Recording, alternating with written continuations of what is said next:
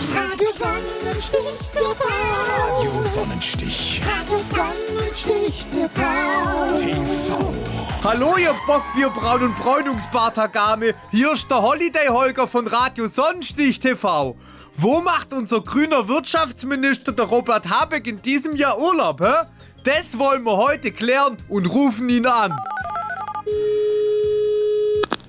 Habeck? Hallo, Herr Habeck, hier ist der Holiday Holger von Radio Sonnenstich TV. Und wir würden gerne wissen, wo machen Sie dieses Jahr Urlaub? Boah, ich wollte ja eigentlich dieses Jahr Urlaub in der Region machen. Ah, ich verstehe, auf einem Bauernhof mit Kühen und Schafen. Äh, nee. Hasen gibt's ja auch manchmal oder, oder so Ziegen. Also, wie gesagt, das habe ich nicht gemacht. Ja, oder so Tiere wie Hennen und Lämmer.